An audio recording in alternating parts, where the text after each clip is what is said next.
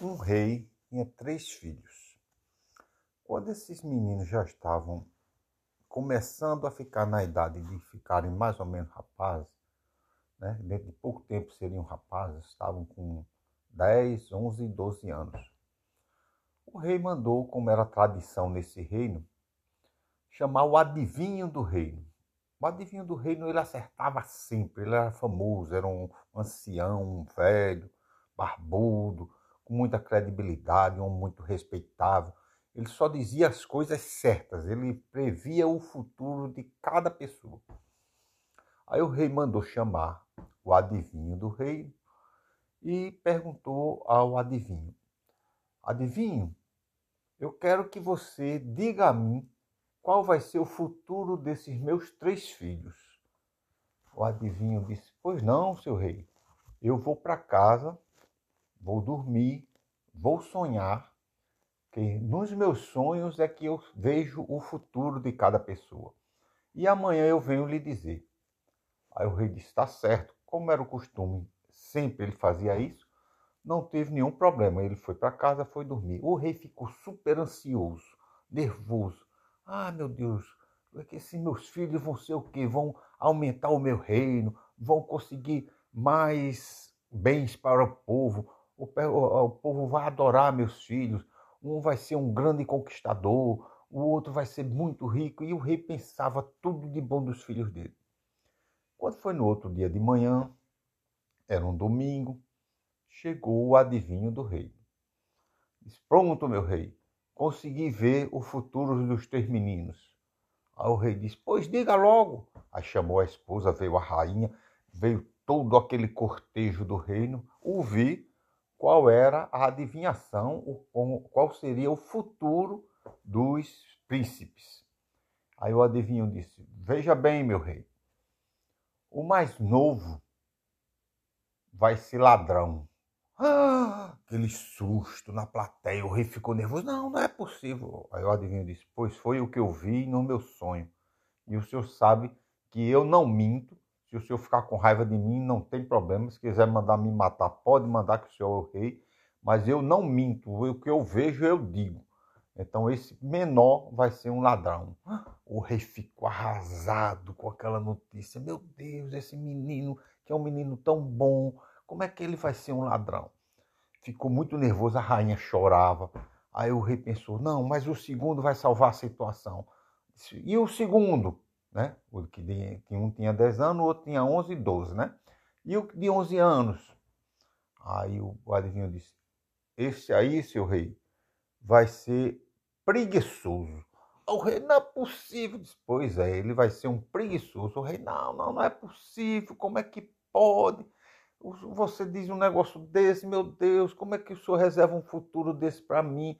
Eu com três filhos, três filhos homens, que era o que eu mais queria, que um fosse me suceder e, e melhorar o nosso reino, um vai ser preguiçoso, é, o outro vai ser ladrão. Como é que pode um negócio desse? Aí o calma, calma. E a, a, rainha chorava, chorava, e o povo tudo admirado com, aquela, com aquelas adivinhações, né? Ah, só aquele zuzum, todo mundo falando, meu Deus, como é que vai ser do nosso reino? Aí um ladrão, o outro preguiçoso, o povo já estava apavorado. Aí o rei disse: A última esperança que eu tenho é o mais velho, de 12 anos.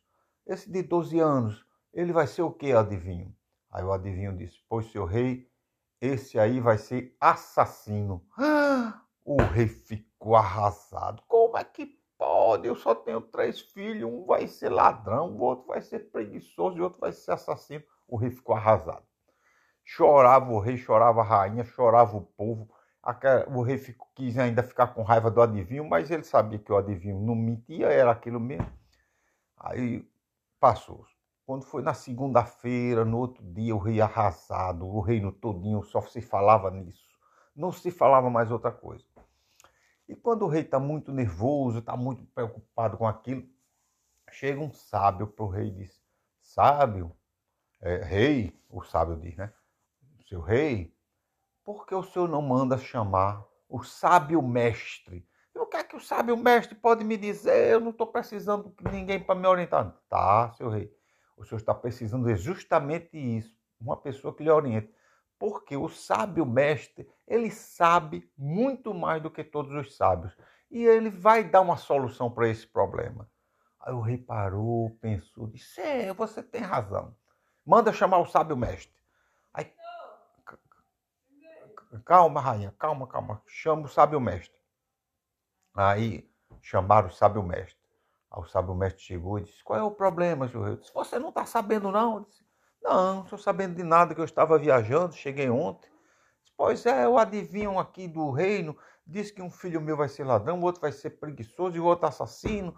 E eu tô aqui, a rainha está arrasada, eu estou arrasado, o povo está preocupado. Aí o sábio disse: Deixe comigo, seu rei, eu vou pensar uma saída disso. Não se preocupe, amanhã eu venho ver aqui se consigo dar uma solução para isso. Aí o sábio mestre foi embora. Quando foi no outro dia, já na terça-feira, o sábio mestre pegou e voltou, né? Aí o rei disse: E agora, sábio mestre, você conseguiu alguma solução? Disse, fácil, fácil, fácil, rei. Não precisa ficar nervoso. Já decidi como é que a gente vai resolver isso. Aí o rei disse: Pois é, diga a mim como é. Ah, tá vendo que a rainha tá nervosa. Ele disse: Calma, vou dizer agora. O mais novinho, ele disse que ia ser o quê? Disse que ia ser ladrão. Esse aí seu rei. O senhor vai fazer o seguinte: o senhor vai pegar ele, vai preparar ele e botar ele para estudar para ser advogado.